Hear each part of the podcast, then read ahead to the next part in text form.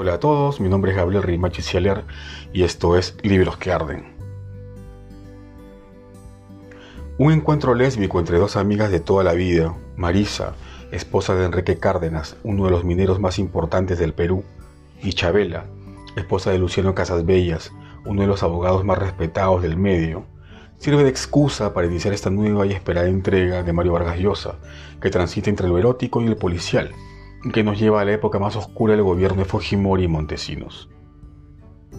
La novela, ambientada en los años finales de la década del 90, durante la agonía del régimen fujimorista, nos presenta un escenario donde aún la presencia de Sendero Luminoso y el MRTA está activa con sus atentados, secuestros, asaltos a las minas y voladuras de torres de alta tensión. Esto último una licencia histórica, digamos, que se ha tomado el Nobel. El terror en el empresariado desata el secuestro de Cachito, también próspero empresario, es el tema de conversación habitual en la clase alta, una justificación para cuestionar la inseguridad y la corrupción que maneja diestramente el doctor. Un cuestionamiento, además, desde el confort y la seguridad que brinda la buena posición económica de las víctimas. Enrique Cárdenas es víctima entonces no del terrorismo tal cual, sino de otra forma de terror, la prensa amarilla que apareció durante el gobierno de Fujimori Montesinos para extorsionar a empresarios y personalidades a cambio de dinero o una pequeña cuota de poder. Aquí, Vargas Llosa realiza una descripción interesante del proceso y las formas en que se operaba entonces contra este sector del país, utilizando la figura de la revista Destapes y su director, Rolando Garro. Pero el escritor cae en el cliché, el de los buenos víctimas, buen mozos, bien plantados, exitosos, el de los malos, también víctimas en su momento, pero feos, guachafos, enfermos, pobres, miserables. Así, Garro es una caricatura de colores y maneras que alimenta ese cliché del mundo farandulero de colorinches y ambiciones que de pronto quiere extorsionar a uno de los hombres más ricos del Perú. Cinco Esquinas, ubicado en los barrios altos, es el lugar donde convergen los demás personajes. La retaquita, periodista sin escrúpulos, estupendamente construida y definida por Vargas Llosa, y además personaje capital en la historia.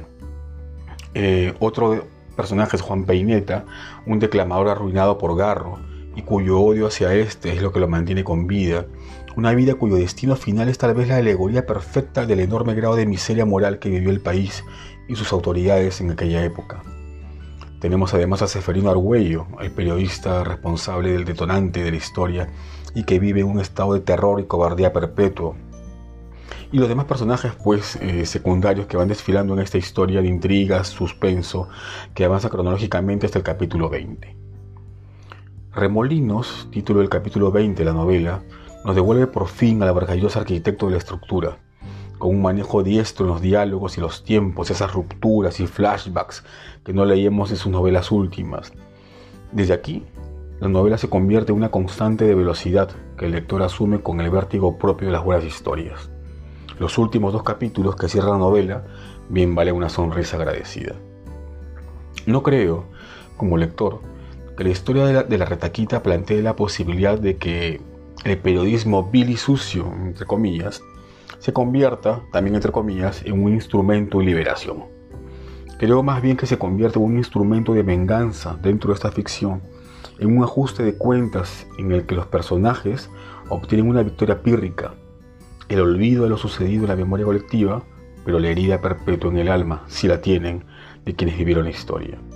Cinco Esquinas es una novela que mantiene al lector en estado de alerta, es lectura rápida, una historia cercana para quienes vivimos la década del 90.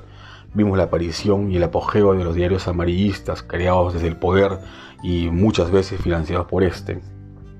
Y un intento literario no logrado de radiografiar una parte importante de la historia reciente del Perú.